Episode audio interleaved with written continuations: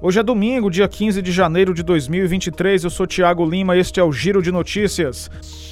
O governo do Ceará iniciou uma apuração interna para avaliar se o grupo Guararapes possui alguma pendência em relação aos benefícios fiscais recebidos no estado.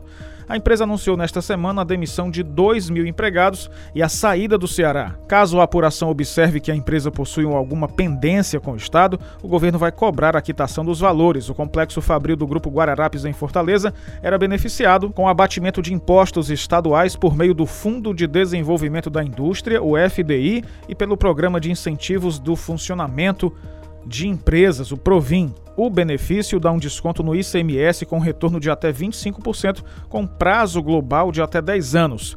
O atual contrato com o governo iria encerrar este ano e o grupo passaria por uma análise para estender ou não o abatimento.